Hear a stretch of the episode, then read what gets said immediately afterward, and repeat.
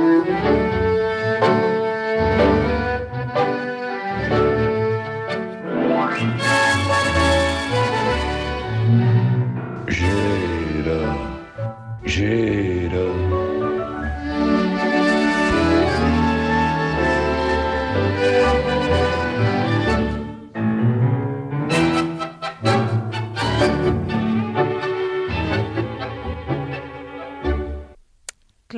tiene usted razón. Eh, porque usted no es una replicante. No, no. De hecho- Soy de carne y hueso. De piedra o hielo, sentir ni amor ni celos. Ay, muy Tú no eres como yo, estoy segura de eso. Tú no eres como yo, a ti no te hizo Dios, de carne y hueso. Eh, ¿Sabe que yo soy bien. como un jukebox de esos, ¿no? Que pones una monedita y entonces usted me dice una palabra, Santos, Y me yo le canto una canción. Qué maravilla. Claro, pues lo voy a hacer visto, más veces. Carne y hueso y, ujú. con qué me, con qué Lo me voy a hacer más arrancado. porque me, me gusta que venga tan, tan contento a nuestra charla. Óigame, eh, le decía que el problema de las replicantes es que no dan la razón. Eh, y el otro día hice un experimento ah, absolutamente definitivo, mm, portentoso. Mm, Una cosa que, en fin, que habrá que tenerla en cuenta en cualquier futuro análisis que se haga sobre la inteligencia artificial y compañía. Eh, yo, como Manuel Vicen hacía, mm, y me parece que todavía hace, eh, cada San Isidro, escribiendo su artículo antitaurino, Ujú. Yo cada alrededor de los 8 de, de marzo escribo mi artículo contra, eh, contra el mujerío, ¿no? Ajá. Eh, a, ve- a veces, como esta semana, porque hay una sobredosis, pues eh, hago dos, ¿no? Porque, o tres, o, sí. o incluso haré más. ¿no? Y- Ujú. Pero bueno, quiero decir que siempre coincidía así y tal, ¿no? Entonces el otro día hice uno, eh, bueno, pues en fin, hablando del proxenetismo que practican eh, que practica el mujerío con las mujeres, que es un proxenetismo mm, muy superior en sus consecuencias, eh, sobre todo eh, en número, eh, masivo. Eh, a los proxenetas habituales. Sí, decía Y- que la mujer vive, es, es- el mujerío vive de la mujer más que Sí, la- vive, la explota, Era la la frase, explota ¿no? con sus mentiras, con sus, eh, en fin, con su aparato simbólico que no tiene nada que ver con los problemas reales de las mujeres ni con ni con nada, en fin, racionalmente solvente, sino puramente ideológico, de una ideología inventada. Bueno, luego hablaremos de todo eso. Pero eh, ahora le quería El decir. experimento, porque Eh, usted me eso quería es. quitar el trabajo. No, yo no le quiero quitar el trabajo. Yo, Yo quería pero- charlar con una chat GPT. Pero vamos a ver, pero vamos a ver, pero ¿cómo, cómo puede usted pensar, Santos, que yo quiero quitarle el trabajo? Si en todo Ah, caso bueno, usted debería quitármelo. Bien, puse ese artículo en el embudo mm, del chat GPT y entonces le pregunté, eh, quiero que me haga usted una reseña crítica sobre este, sobre este particular. Y, y la hizo. Y empezaba diciendo, empezaba diciendo una cosa formidable. No puedo hacer una crítica constructiva sobre este eh, artículo, porque este artículo eh, invade cualquier eh, posibilidad, digamos, de consenso razonable. Bueno, no sé, no sé qué lenguaje extraño eh, utilizaba. ¿no? Lo tengo aquí delante. Si quiere, se lo leo. no, no, no, no hace falta que lo lea esa basura, ¿no? Dice: Este contenido es inapropiado e insultante Exacto. hacia las mujeres. Sí, Le dijo. Pero lo, lo más, o sea, lo, interesante es que lo entendió. ¿eh? Claro. Lo interesante es que lo entendió y entonces, naturalmente, eh, lo criticó de una manera acerba. ¿no? Es decir, lo criticó como lo hubiera criticado, pues, no sé, cual- cualquier integrante del mujerío. ¿no? Eh, luego yo eh, continué haciéndole mm, preguntas, porque eh, esa respuesta me pareció muy ofensiva y entonces me, piqué, quise que lo notara, ¿no? Y entonces le dije, bueno, pero usted debería demostrarme, eh, en fin, etcétera, porque yo, porque este artículo es insultante. Y así tuvimos un, largo, un largo coloquio en el cual naturalmente no pudo demostrarme eh, por qué era insultante, sino aplicando, pues, simplemente la doxa, ¿no? Usted menosprecia a las mujeres, etcétera, etcétera. Bien. Eh, lo interesante del experimento, a ver, yo, como sabe usted, soy un gran partidario de todos estos mm, jueguecitos, porque, en fin, para jugar a, en fin, al bingo o a cualquier otra cosa, pues prefiero jugar con estas cosas que me parecen más instructivas. Y, desde luego, la inteligencia artificial, que yo prefiero llamar inteligencia creada, lo que pasa que, claro, pues sí, es mucho mejor, pero claro, ¿quién te va a hacer caso? ¿no? Porque, esa, porque efectivamente esa es la inteligencia creada. O sea, eso, los creacionistas estarían contentos porque la creación de Dios. Por supuesto, es una creación del hombre y por lo tanto debería llamarse inteligencia creada. Eh, pues soy un gran partidario. Y eh, auguro a, a este sistema, en fin, una transformación radical eh, de, muchas de las expectativas sobre eh, la ciencia que en estos momentos tenemos.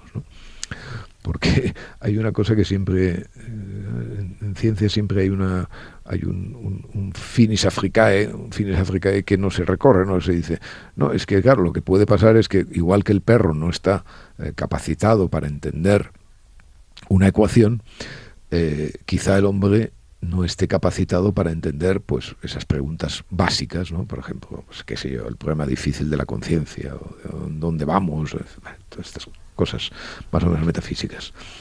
Pero claro, eso es el hombre. Eso es el hombre, que es posible, ¿no? Eh, pero claro, desde el momento que tenemos una máquina que gana al hombre jugando al Go, o jugando al ajedrez, o o compone música indistinguible para cualquier melómano de, los originales, ¿no? Pues claro, podemos pensar que a lo mejor el hombre no, pero una de sus creaciones, claro, el hombre no puede ir a 250 por una carretera, pero si tiene un coche, pues va a 250 por una carretera. Por lo tanto, eso sirve de manera admirable. Ahora bien, a mí lo que me fascina, en para no especular con, con historias, es como la máquina ha sido construida de alguna manera, o sea, o emerge, emerge, adecuándose perfectamente al mainstream. O sea, es decir, podía haber sido mucho más respetuosa con mi artículo, ¿no? Podía, en fin, haber dicho que tenía incluso, pues, pues que seguro los tiene. Que estaba pues. muy bien escrito, por ejemplo, ¿no? No, bueno, eso sería ofensivo, ofensivo. Y es casi ofensivo que usted lo diga. Es casi ofensivo, pero, pero podría haber buscado alguna grieta en el argumento, podría haber, en fin, podría haber hecho de inteligencia. No, no, aplica la línea general rápidamente y, claro, la pregunta es, bueno, ¿esto a qué responde? Claro, ¿cómo, ¿cómo procede? ¿no? ¿Al diseño del, del programador o, o, simplemente es, que es lo más probable, es simplemente es una, una cuestión de volumen? O sea, claro, lee todo, pasa por todo y procesa. y los argumentos que, que, maneja son los argumentos del mainstream, porque para eso son los argumentos mayoritarios, ¿no? y entonces los aplica eh, a mi pobre columna para destruirla. Eh, Chomsky, que vive y piensa, y, y cuando piensa, piensa bien, como siempre, ha escrito un artículo en el New York Times hace poco, ayer o hace unos días, claro que se equivoca porque dice que la máquina no tiene moralidad. ¿Cómo que no tiene moralidad? Claro que tiene moralidad, tiene la moralidad del sistema, ¿eh? o sea, una máquina moral. O sea, es muy interesante que eh, él dice, no, es que no tiene, no, no, sé qué, no recuerdo ahora exactamente la expresión, ¿no? Pero viene a decir que es como un plana, ¿no? O sea, un cefalograma que, que no, no procesa, digamos, no, no, todo lo contrario, tiene una moralidad perfectamente establecida, ¿no? Perfectamente establecida. Y eso, eh, y eso lo pude comprobar yo en mi pequeñísimo experimento, pero lo puede comprobar cualquiera, ¿eh? cualquiera, yendo a los hechos. Por cierto, yendo a los hechos, eh, una cuestión importante mm, es que nosotros aquí tenemos que tener alguna fe de ratas o algo así. El otro día dijimos que la, la, escultura clásica no había representado al hombre erecto, ¿no? Eh, sí. Claro, y entonces me escribió un, un amigo, lector, querido, eh, mostrándome una, una, portada de un disco de estos que a usted le, le, gusta, esto de los, del rock, una cosa de los ilegales, me parece que era. Eso me gusta a mí. Ah, no sé, a usted le gustan esas cosas. Otro día me dice, me dice que a mí no me gusta la música en inglés, ni me gusta el rock. Claro, ah, no me va a gustar la música en inglés? Ya hablaremos de esto. Ya hablaremos ¿Cómo no me va a gustar la música en inglés? Yo no, yo, a mí me gusta, a mí me gusta en la vida, de la vida me gustan los argumentos. O sea, claro. Si yo no sé inglés, pues ¿para qué me va a gustar la música en inglés? O sea, y, y además, y mejor que no, mejor que cualquier jovencito de de, de, mi generación no hiciera esos experimentos, porque eh, eh, lo, lo, interesante del rock y de las letras del rock en general y del pop y del tal era no entenderlas, ¿no? Claro, porque en cuanto sí, las sí. entendías caían en una banalidad a lo perales, ¿no? O sea, en fin, uh -huh. nada, nada, Dylan, eh, en fin, que es el premio Nobel y tal, es perales infinidad de veces. Bueno, un amigo le mandó una un amigo foto. me mandó una portada de un disco, me parece que eran los ilegales, no entiendo bien porque es de estas cosas. Entonces se veía un, una, una, escultura clásica de un señor erecto. Bueno, por tanto, claro, yo en fin, no pensaba en el disco de los ilegales, no pensaba en pensaba en el David de Miguel, de Miguel Ángel, claro. Yo siempre pico alto, ¿no? siempre pico alto. Y, y aún así el David está bastante bien representado en, bueno, en modo. En cualquier reposo. caso, sigamos con los hechos, ¿no? Uh -huh. eh, Camps.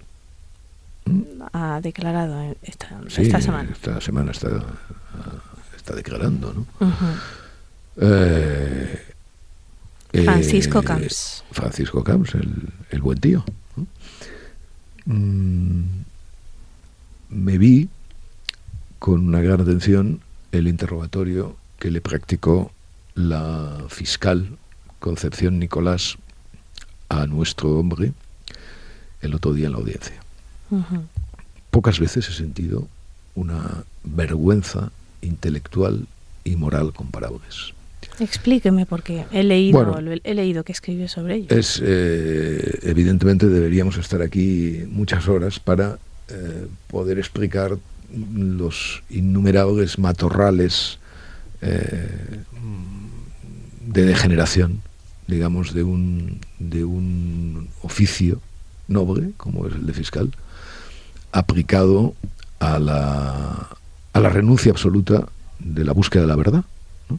O sea, a la renuncia absoluta para mm, intentar eh, solamente eh, mediante insinuaciones hasta gamberras, eh, probar o, simplemente dejar ahí como una, como, como algo despreciable, como, una, como un señuelo eh, sucio y maloliente, la culpabilidad de, de, Camps en una cosa que, evidentemente es inocente y que no tiene nada que, eh, de qué reprocharse.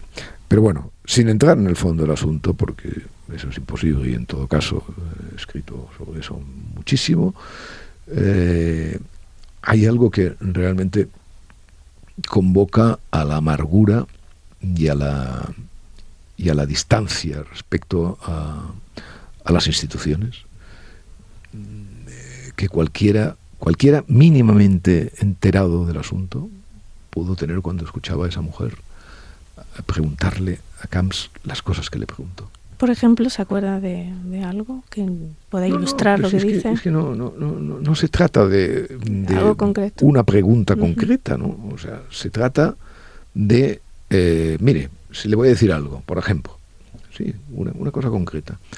De repente va y en el, en el, medio de un interrogatorio que duró un par de horas, le, le dice, porque todo, todo el asunto de, de Camps está eh, basado en una cuestión. Le acusan de haber mmm, dado instrucciones para que un pabellón de una feria de turismo, el pabellón de Valencia de una feria de turismo, eh, se la concedieran a una se la concedieran a una, a una empresa concreta. Entonces, evidentemente, o sea, usted imagínese el pabellón de una empresa, del pabellón de la Comunidad de Valencia en Fitur, o sea, que el presidente de la Generalidad tenga que dar instrucciones. Usted imagínese la cantidad de pasos intermedios que hay que hacer para eso.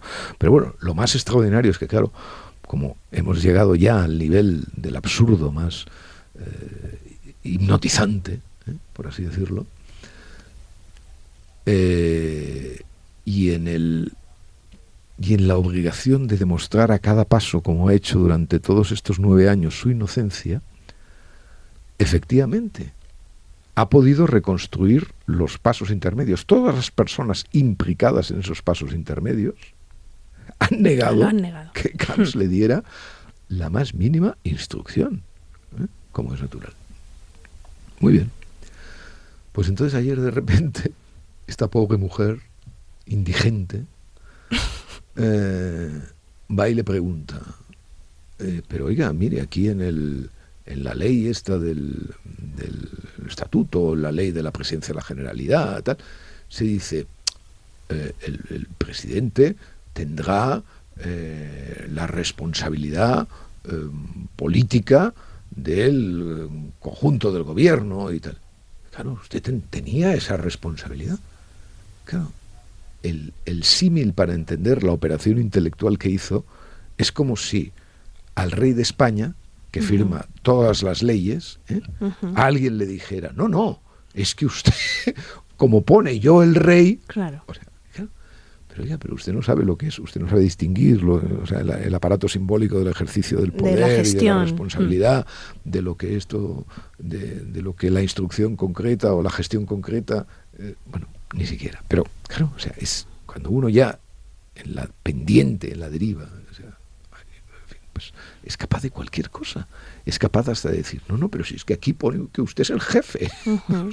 Usted destacaba también esto de que se recuperó esta cosa que ponía el país hace años de la conversación. Em, ah, que el fiscal se ha equiparado al, país, en ese sentido, ¿no? El país hizo algo. Explíquelo, explíquelo. Sí, sí, el país hizo algo. El país hizo algo en su momento, es un fragmento del, del libro. Bueno, ese libro que es realmente mi libro más maldito, porque, porque es un libro rarísimo, porque, pero muy insólito en el sentido de que analiza un caso a partir de eh, las, 169 portadas que ese periódico dedicó a un hombre que se había comprado cuatro trajes. me parece que ya lo hablamos algún día. Sí, es, sí, Ese es el, ese es el, pero sí, sí, pero lo vamos, pero hay que repetirlos antes. Claro, claro. ¿eh? O sea, y eran, tres, eran tres trajes, ¿no? eran, cuatro, 169 portadas ¿eh? al hombre que se había comprado cuatro trajes. ¿vale? Bien pues entre las muchas eh, estratagemas que el país eh, practicó, eh, había una sensacional. Y es que, que, aquí, en este juicio, se ha vuelto a repetir, cuando le ponen a Francisco Camps la, una conversación que mantiene el Día de Reyes con el tal Álvaro Pérez, alias el Bigotes. este Álvaro Pérez es un muy sencillo, era un conseguidor, una persona cuya mm, naturaleza y cuya vocación y cuyo negocio consistía, evidentemente, en pues tratar de conseguir aquí un contrato, aquí otro, hacerse amigo de este, hacerse amigo del otro, sea el presidente de la Generalidad, sea el, director general, sea lo que sea. Un, comisionista, bueno, que, que hacía su trabajo. Otra cosa es que luego eso tuviera derivas ilegales que evidentemente en el caso de Pérez las tuvo, por supuesto. Y entonces, pues, eh, este hombre empieza a hacer los actos del Partido Popular en Valencia. Y hace los actos del Partido Popular y, tiene pues una cierta relación, acaba teniendo una cierta relación de confianza profesional, obviamente, con Camps.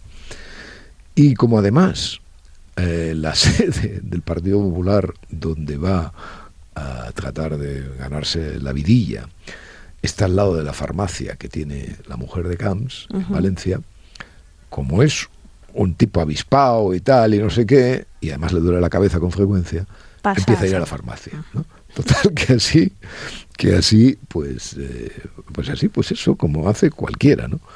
Para ganarse aquello que decían los italianos, la pasta chuta, la pasta chuta, que maravillosa frase de Praga.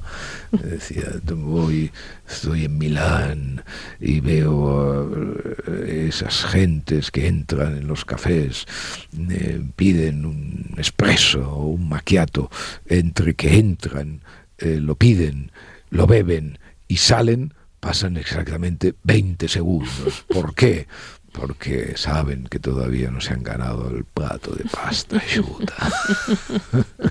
en esas cosas queda maravilloso, ¿no? O sea, de cómo, cómo era capaz de, registrar el, momento, ¿no? O sea, bueno, eh, entonces va a la, farmacia, y traba amistad con ella. Bueno, y entonces pues empieza a intentar ablandarlos y a intentar pues eso, hacerse el simpático. Y esa Navidad eh, incurre en un exceso, ¿no? Y es que le regala algo a la a, Isabel Vaz, la mujer del, presidente, de un valor excesivo. ¿Eso se sabe? sí, sí, eso se maneja. bueno, y entonces... Bueno, digo, el, el regalo concreto que fue... Sí, me parece que fue un, un reloj, una pulsera, o una pulsera, algo así. No recuerdo ahora bien. Eh, lo que sí es excesivo. Mm, bueno, y entonces el día de Reyes, este llama a, Camps, ¿eh? del que tiene evidentemente su teléfono porque es la persona que se encarga, insisto, de hacer los actos del partido, etcétera, etcétera. Le llama al móvil y, eh, y le dice, bueno, feliz Navidad, ¿cómo están los niños? Ah, sí, porque le regalado también unas pulseritas a una niña, unas, pulseritas que además luego me enteré que eran eh, no, las compró él, eran las pulseritas estas de una empresa que dice 100, 200 pulseras, aquello de regalo de Navidad para los niños y tal. Muy bien. Y entonces ya le están interviniendo el teléfono a, a, este y, entonces registran esa conversación. Mm, y en esa conversación hay un momento en que Camps le pasa el teléfono. Le dice, oye, ahora te paso con Isa que te quiere decir no sé qué. Y entonces le dice, lo primero que le dice Isabel, le dice, oye, eh, te has pasado 20 pueblos. Con el mío te has pasado 20 Con el mío te has pasado 20 pueblos. Muy bien. Apriete aquí el stop. Stop. Stop. Conmigo te has pasado 20 pueblos. Titular. Titular. ¿Vale? Titular y destacado. Claro. El país. Conversación, no sé qué, tal y cual, etcétera. Conmigo te has pasado 20 pueblos. Hostia. ¿Qué es eso? O sea, eso es ya la aceptación del soborno. Bien, entonces eso, grandes titulares, destacado tal y cual. Y al final de una extensísima crónica, allí donde, por cierto, Chomsky decía que en el último párrafo era donde se jugaba la verdad de los hechos, ¿eh? es decir, la zona erógena, aparece el resto de la conversación. ¿vale? y el resto de la conversación, banal y tal, en un momento determinado dice, porque él, ah, venga, tal, no sé qué, te has pasado 20 pero ¿qué dices? Qué fuerte. Y entonces la otra le, va diciendo, pero qué fuerte, qué fuerte. Y él dice, hombre, fuerte yo, no, tal, le hace bromas y no sé qué. Y entonces la otra, taxativamente, le dice, no, no, no, no. Te lo voy a devolver. ¿Vale? Y esto aparece al final de la crónica sin ninguna incidencia en el titular. En el titular y, en, el los aparato. Destacados. Y en el aparato, eh, digamos, jerarquización. ¿Por qué? Hombre, por una razón evidentemente eh, obvia. En, en ese momento, el titular real, el titular real de esa información es la mujer de Camps devolvió al comisionista su regalo de Navidad. Pero claro cómo va, en esos momentos llevarían, no sé, de 190, pues la mitad, quizá 100, 100 portadas. Claro, ¿cómo puede usted decir, cómo puede usted decir que alguien es corrupto Si estás demostrando en el texto que... No, no, no. Si su mujer ah, bueno, devuelve regalos. o sea, en fin, uno es verdad que puede ser corrupto en las horas pares o en las horas nones, pero requiere una cierta sofisticación. Claro, si alguien es tan corrupto que, en fin, le hace a la mujer, eh, claro, igual el país pensaría, fíjate, este malvado, este mal bicho Camps, ¿no? El corrupto es él y le hace a la pobre mujer ser decente. Lo carga en el matrimonio, en el matrimonio la bueno, bueno, bueno, bueno. Es, es una de las eh, es uno de los, de los capítulos más eh, extravagantes y yo, en fin, que, bueno, evidentemente pues eh, me enfado y, los pongo verdes y la prensa socialdemócrata y, y patatín y patatam y no sé qué. Pero esto es un poco mi violencia a lo Peking Pack.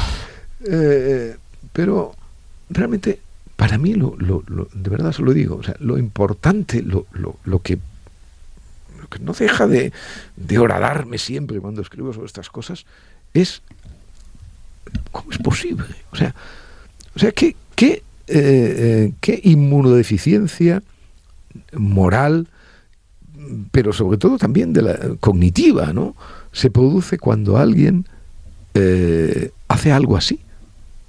O sea, porque es, o sea, ¿qué, sesgos todos los tenemos y, y, todos tratamos de algún modo de, pulverizarlos o de que no nos afecten. Eh, efectivamente, pero ¿cómo es posible que alguien no se dé cuenta del sesgo que supone en un momento determinado ignorar la parte de una conversación que es la única realmente sustantiva y relevante, como que la mujer del presidente Camps rechazó un regalo de su comisionista. O sea, es, muy, es muy interesante el ver, el ver hasta qué punto eh, los... Porque yo, en realidad, creo, estoy convencido, porque yo soy un pangrosiano, en fin, de una ingenuidad extraordinaria, yo estoy convencido que todo el mundo queremos hacer el bien. Y todo el mundo queremos hacer bien las cosas. Y todo el mundo queremos no, no, no, no, no creo que digamos que la gente quiera hacer el mal hacer el mal de una manera no no o sea eh, aparte de que en fin mis teorías sobre la responsabilidad humana en fin, son las que son pero aparte de eso o sea, creo que, que la gente actos deliberadamente causados por el mal y tal, me cuesta entenderlo, seguro que hay. Y, por supuesto el mal existe, eh, sea fruto del error o sea fruto de la deliberación. ¿no? Mm, pero me fascina, me fascina que alguien pueda hacer una operación de esa naturaleza. Bueno, ayer, en el juicio, tampoco se oyó esto, tampoco se oyó. Eh, por lo menos yo no lo oí. Y las personas que estaban en la sala tampoco oyeron esta parte de la conversación. Se produjo una evaporación. La, parte final en la que ella rechaza. exactamente, exactamente, la parte final. Pero es cierto que hoy, escuchando una, una, una parte que ha colgado el, justamente el diario El País, sí parece que la, que la conversación se, se oyera. Pero a mí me extraña poderosamente, porque claro, ese es un fragmento digamos, es un, es un fragmento inserto en, la, en, el, en el discurrir del juicio oral.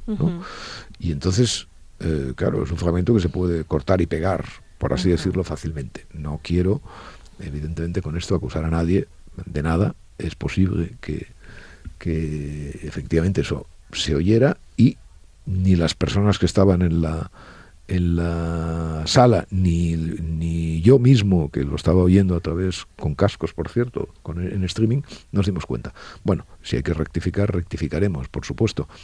Pero en cualquier caso yo no lo oí. yo no lo oí. Y me, chocaba muchísimo que, que se produjera años después la misma historia que había hecho el periódico en la sala que juzga a Camps. Juicio eh, que nunca debió celebrarse y cuya propia celebración y cuya, mm, cuya instancia, digamos, fáctica, es ya de per se, con independencia de lo que suceda, con la sentencia, etcétera, etcétera, una absoluta eh, prueba de que la justicia española no cumple con sus deberes. ¿Cuántos lleva? ¿Cuál es el eh, cuántos lleva, eh, señor Bueno, eh, nueve, no juicios, sino digamos causas en las que ha estado implicado y de esas nueve, pues ocho se han resuelto favorablemente y esta, pues evidentemente no, no me cabe en la cabeza que pueda resolverse de, de, otra manera. Pero en fin, tampoco, tampoco me cabía en la cabeza que el diario El País pudiera dedicarle 169 portadas a un hombre que se había comprado cuatro trajes. Eh, de todas maneras, creo que esta conversación que estamos teniendo está obviando el, el único asunto relevante de estos de estos días. ¿Se refiere a la mujer otra vez? Sí, claro. Claro. De su auge a que... No sé, ¿Usted que lo es? ¿Usted que lo es? Bueno, usted sabe que yo eh, me uní a ilustres eh, congéneres hace cinco años en un manifiesto eh, hace cinco años que alertaba de, todo esto em, sin pensar la deriva eh, que explique, todo explique cómo era el manifiesto que, el manifiesto llevaba, que era muy bonito. Se llamaba No nacemos víctimas. Ah. No nacemos víctimas y eh, un poco eh, se, se, hizo, eh, Berta González de Vega fue una de las impulsoras, su impulsora principal, y luego nos, nos juntó a muchas, al principio éramos veintitantas, veintiséis, y luego llegaron a firmar 500 mujeres al calor de aquel manifiesto de las francesas, ¿usted se acuerda? Sí, claro, hombre. si eran francesas, ¿cómo no me voy a acordar? ya sabía yo que no se iba a olvidar las ilustres catalinas, ¿no? Catherine Deneuve, Catherine Millet, Catherine Robrillet y muchas otras, eh, que alertaban de esta ola de puritanismo que venía de, Estados Unidos después de, del Me Too. Entonces nuestro, el, manifiesto que firmamos eh, hacía hincapié en la situación de la mujer privilegiada que tenía en España y cómo ya la mujer eh, tenía podía hacer lo que quisiera y que reivindicábamos para nuestras hijas que no tuvieran ese sentimiento de víctimas permanentemente y de que el hombre era agresor per se. Pero fíjese, mire, eh, por supuesto ustedes lo hicieron magnífico y sobre todo lo hicieron magnífico eligiendo el sustantivo clave, que es la víctima. A ver, hay una cuestión Mm, que a mí, mm, para mí, lacerante. Yo he visto nacer eh, una nación, como usted sabe. ¿Mm? Una nación que no, que no ha llegado todavía a ser nación. Ahora empieza a serlo, empieza, hay el gran peligro de que Cataluña acabe convertida en una nación por la influencia de personas como esta candidata de la CUP a la alcaldía de Barcelona, esta llamada Basha, Baixa Changué o algo así, o Changuerra, que nunca sé eh, cómo, de las dos maneras se le llama, que ha dicho que volem negres catalans. ¿eh? Es decir, queremos negreros catalanes. ¿eh? Porque, y ha puesto el dedo en la llaga, claro, y dice, oiga, a ver, aquí todo, todo el día diciendo que los, como si los negreros fueran españoles. O sea, no, nosotros aquí hemos tenido negros, hemos tenido negros y hemos tenido negreros. Y por lo tanto, tenemos que empezar a cancelar como una nación de verdad. Y lo primero que tenemos que cancelar son eh, los gigants y los cabrosos, ¿no? los gigantes y los cabezudos, porque eso es una, en fin, tiene un origen eh, colonial. ¿no? no sé qué había pensado el Cap Gros, el, el Cap Gros en Cap, ¿eh? que dirige Cataluña. Eh, pero pero no solamente eso, sino que quiere que, al, como, como la señora Montero quiere que hablemos del sexo en la menstruación, esta quiere que hablemos que hablemos de la de, las habaneras, porque al ¿eh? eh, y según algunos también, también del Sagadós, porque parece que eso darrere que esta gente no fa tan superba, ella lo interpreta como que es una cosa de echarlos.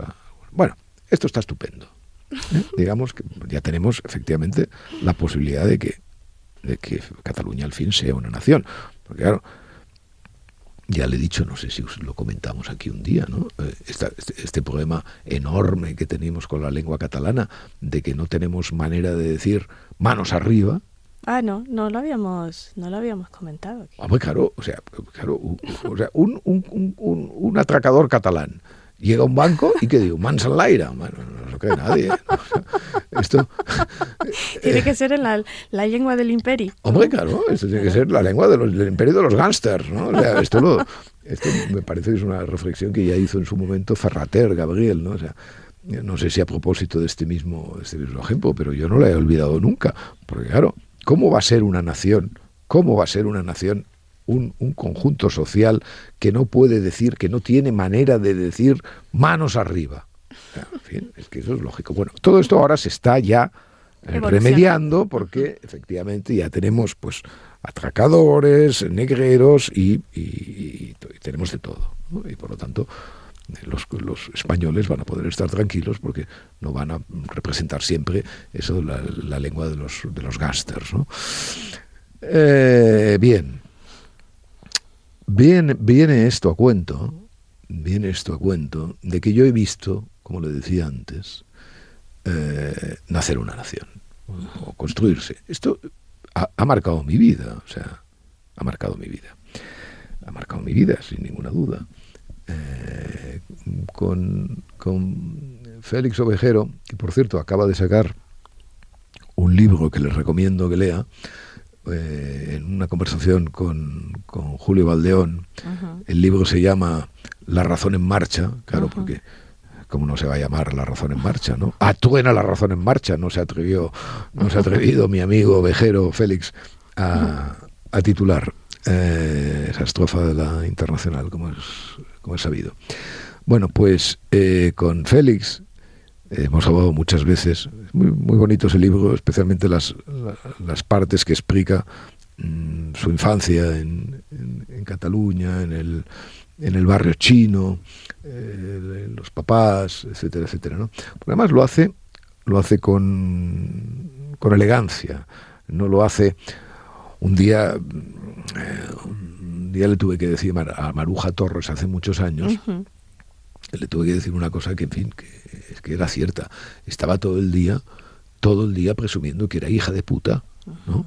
Y entonces yo le dije, hombre, Maruja, deja ya de, dar la vaina con esto de que eres hija de puta, porque, en fin, tú tienes tanto mérito en ser hija de puta como eh, los marqueses tienen mérito en ser hijos de marqueses. O sea, esto, todo esto es un azar y, en fin, y nada, no, presumas de esa genealogía de la pobreza o de la miseria. Que es algo muy común. en fin, es que yo nací y tal, en un Con menos razón ahora, ¿eh? yo nací en un conventillo de la calle de Ayacucho, ¿no?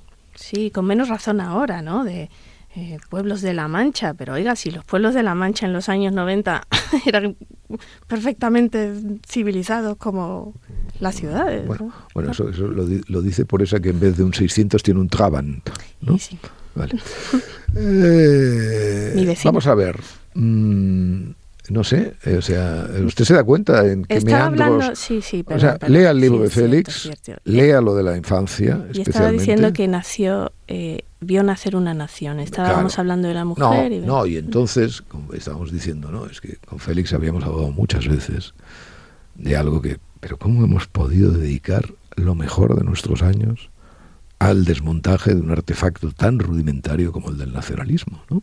Que es evidentemente letal, pero evidentemente rudimentario, que solamente se basa en esa frase que he repetido millones de veces, yo tengo más derechos que tú porque llegué aquí antes que tú. Con lo cual eso de el nacionalismo democrático me parece uno de los oximorones más, extraordinarios. Bueno, pues yo, Félix y yo y tantos otros, hemos dedicado, bueno, no, no, no es que hayamos dedicado, es que ¿qué íbamos a hacer? O sea, ¿qué íbamos a hacer? Eh, pues nos teníamos que ocupar de esto. Y hemos visto una nación nacer. Es decir, una forma de identitarismo eh, masacrante. Masacrante de la inteligencia, de los hechos, eh, de la realidad, del sentido común, de la ética mínima portátil. Ha sido realmente un ejercicio, el, gran ejercicio de nuestra vida.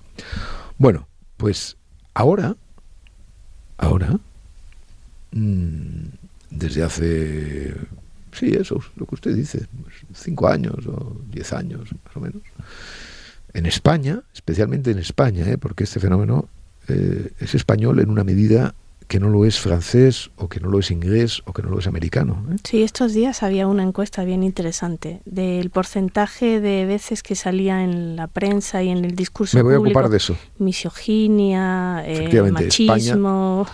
me voy a ocupar de eso.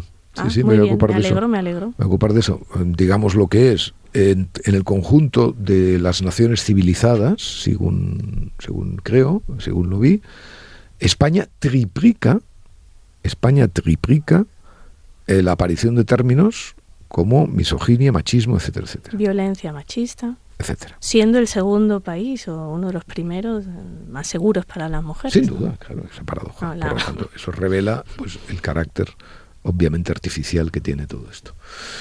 Eh, pero entonces, mm, ¿qué sucede?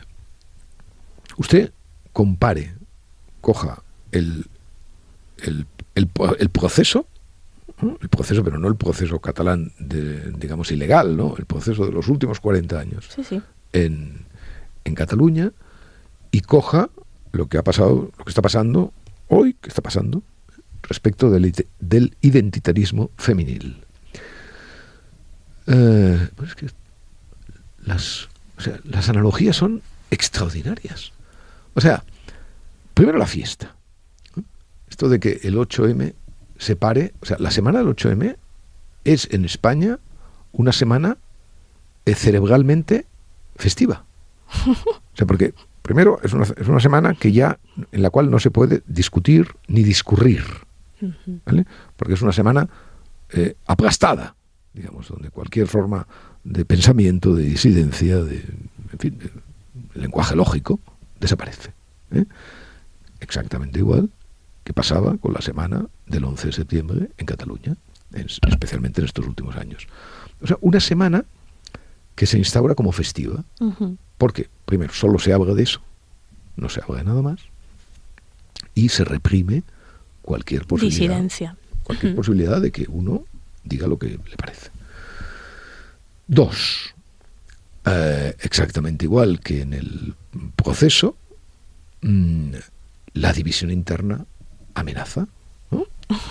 Y exactamente, o sea, que, que son Esquerra y Junts nada más que PSOE y Podemia respecto unos al, a la independencia o al referéndum o a la vía ilegal y otros respecto al mantenimiento de la ley del sí o sí, que es el último epifenómeno de este de esta exactamente lo mismo exactamente lo mismo, o sea, la misma discrepancia, la misma división, etcétera, etcétera, unos que otros. Por supuesto, mm, el, este aguacero sentimental que inunda en un caso o en otro mm, las televisiones, las televisiones y las y las eh, y los periódicos. O sea, porque eh, hay una cosa muy interesante en esto de los periódicos.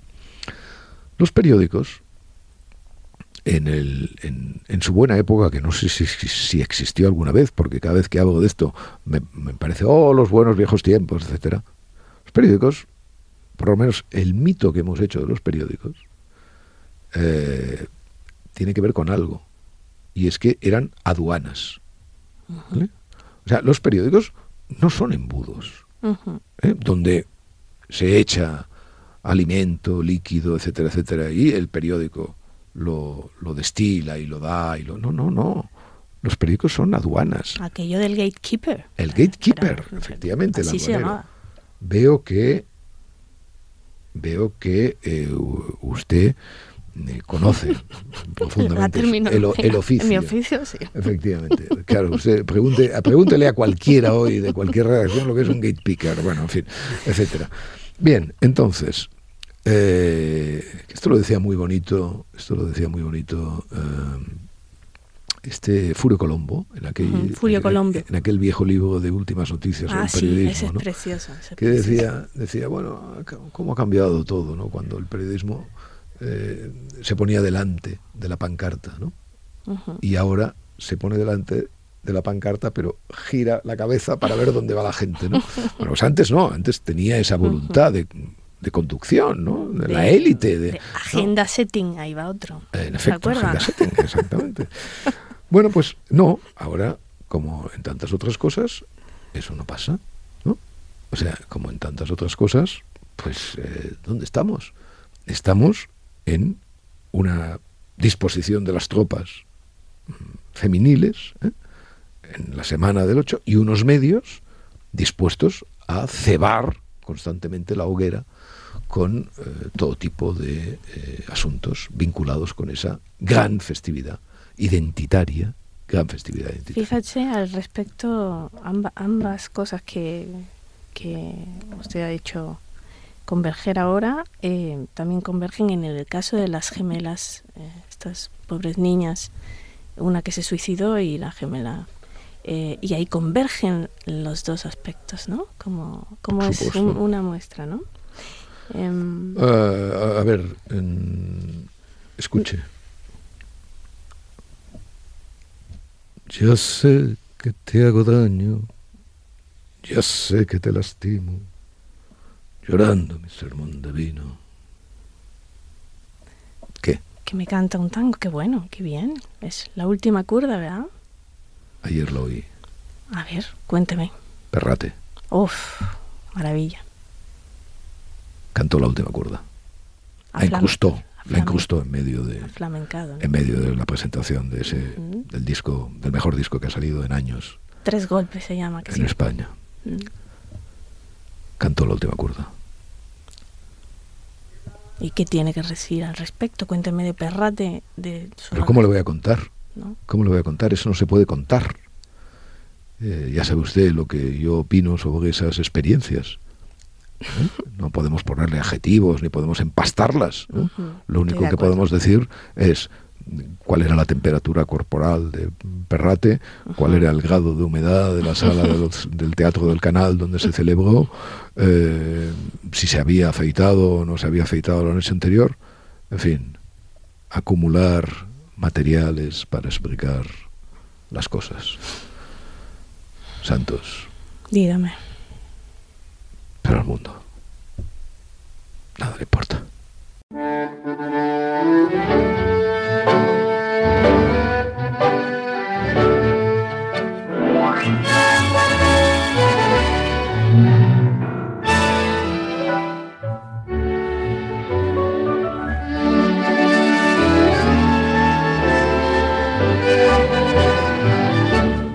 De Arcadia Espada y El Mundo con la colaboración de Yaiza Santos.